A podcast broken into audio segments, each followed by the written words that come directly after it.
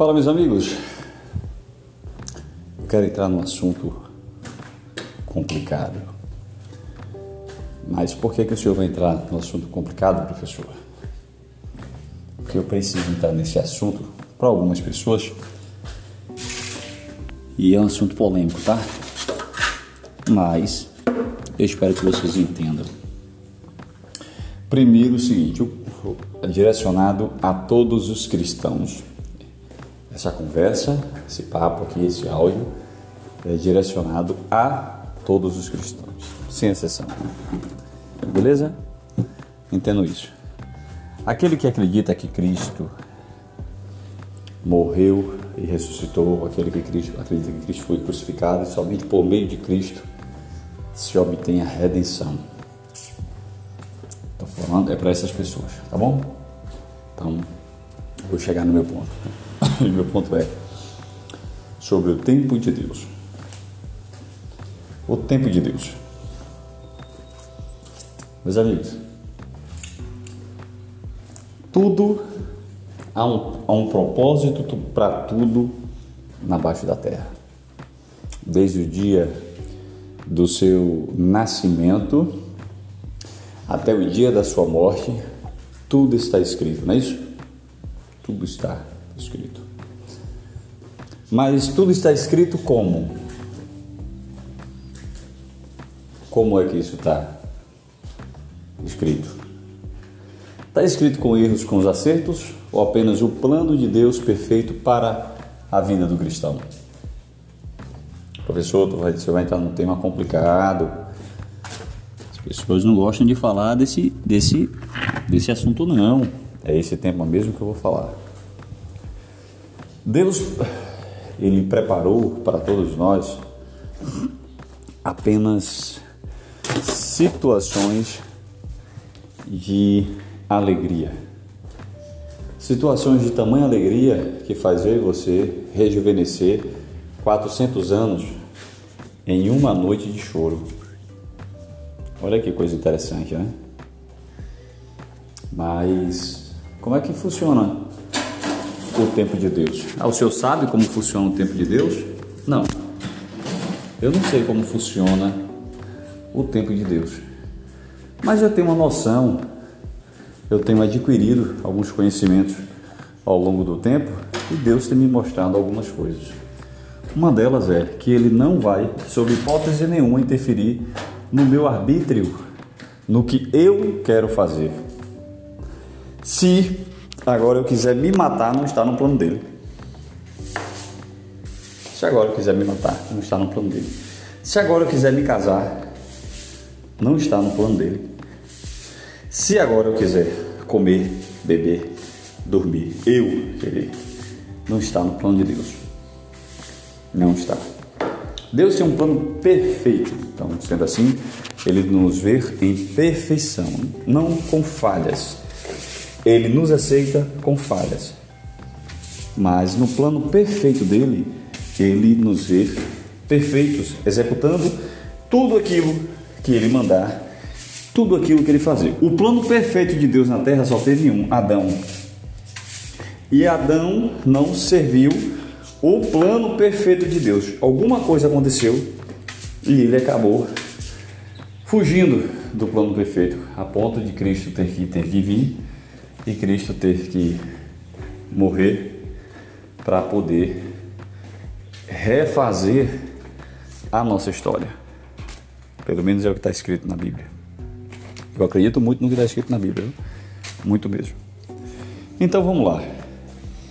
Vocês têm tantos planos na vida né? e a gente tem uma mania de colocar aqui, não, irmão, se Deus quiser, vai dar certo. Como se fosse né, um critério de sucesso na vida, Deus querer. E aí eu vou para uma parte na Bíblia muito interessante agora. Eu vou para Deuteronômio 20, Deuteronômio 28, que trata de bênçãos e maldições na vida daquelas pessoas que servem a Deus e as que não servem a Deus, tá? Ele diz o seguinte: se tão somente tu me obedecer, e aí vem o principal, obedecer como? Rapaz, se tu me honrar, me honrar como? se tu me ter como Senhor e Salvador na sua vida. Mas como é que eu posso fazer isso? Se você me adorar. E como é que eu posso te adorar? Se você não me negar diante das dificuldades. E como é que eu posso fazer isso? Ah, se você não murmurar quando as coisas ruins estiverem acontecendo contigo. E como é que eu posso fazer isso? Confiando em mim. E esse é o processo. Ou seja, você vai passar por tudo. Agora, contudo, você vai superar. E aí começa a acontecer uma coisa interessante, que é o que nós chamamos dos arranjos, os arranjos de Deus em nossa vida. E esses arranjos é invocado. Nós nos envolvemos em casamentos turbulentos, agressões, nós roubamos, matamos, nos prostituímos, nós agredimos pessoas, nós maldizemos pessoas, nós não honramos nosso pai nem nossa mãe, a gente faz tanta merda na vida. E Deus, com paciência, numa virtude absurda que eu não sei de onde é que ele tira tudo isso, ele aguarda que você possa recuperar a sua noção, olhar para ele e imaginar que no dia que você saiu da presença dele, as coisas começou a desandar para a sua vida. Então, o tempo de Deus na nossa vida nada mais é o tempo que você determinar que as coisas vão acontecer. Olha como você está agora, na merda, fudido, lascado, lenhado, todo miserável. É, com muitos planos para poder ser resolvido e esses planos não se resolvem, esses planos não acontecem. E por que esses planos não acontecem? Esses planos não acontecem porque você não quer seguir as orientações de Deus. E quais são as orientações de Deus? Não mentir, não roubar, não matar, não se prostituir, não falar mal do teu pai, nem da tua mãe, nem do teu amigo, não desejar a mulher do teu próximo, honrar a teu pai, honrar a tua mãe, ser um bom pai, ser um bom filho, né? Cuidar dos carentes, cuidar das viúvas, cuidar dos órfãos. Observe, nada mais é do que você se manter um cara íntegro no seu dia a dia. Os planos de Deus é que você se, se mantenha uma pessoa íntegra no dia a dia. E aí as pessoas falam, tudo tem um tempo certo para acontecer. Não, não tem não. Você faz acontecer. E aí eu digo para você, no dia que você botar no seu coração e desejar algo tão grande, de forma tão grande, tão grande, tão grande, e a essa vontade grande somar a caminhar ao lado de Deus, como Abraão fez, Convidar Deus a estar na sua casa, como Abraão fez, comendo a Deus, comendo na mesa dele. Deus caminhou lado a lado com Abraão. Deus viu a face de Deus. Abraão viu a face de Deus como homem. Deus, não estou falando de Jesus Cristo, não, tá? Estou falando de Deus. E quem não, quem ainda duvidar sobre isso, dá um pulo lá em Gênesis e leia quando Deus e dois anjos visita Abraão lá na casa dele, debaixo daquela tendazinha que ele já tinha solicitado que ele e Sara tivessem ah, saído né, para um local onde ele ia chamar o local de Manar, de Manar, um local que iria manar leite e mel. Então, meus amigos, essa coisa do cristão está dizendo que está no tempo de Deus, ele está com o braço cruzado, esse Deus que ele está falando não é o Deus que criou os céus e a terra, é um Deus preguiçoso.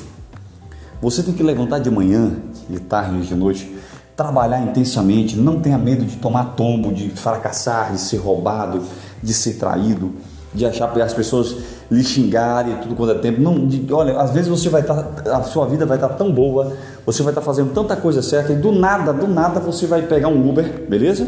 E você vai para casa. E no meio do caminho a polícia vai parar esse Uber e vai estar dentro desse Uber cerca de 40 quilos de cocaína. E o Uber vai dizer assim: é dele, é seu. Você vai passar um bom tempo na cadeia e você é inocente. Ah, tem um plano para isso. Por isso que eu estou lhe dizendo. É por isso que eu estou lhe dizendo. Você faz acontecer as coisas. Então qualquer coisa pode acontecer com você a qualquer momento. Então, se qualquer coisa pode acontecer com você a qualquer momento, aproveite agora que você está nesse momento, ouvindo o que eu estou falando com você. Comece a anotar as coisas que está atrasado na sua vida, principalmente o pedido de perdão a pessoas que por algum motivo elas machucaram você. São esses tipos de situações que atrasam a sua vida pessoal, profissional, espiritual. O perdão, ele é a porta, ele é a chave na realidade para a porta do sucesso.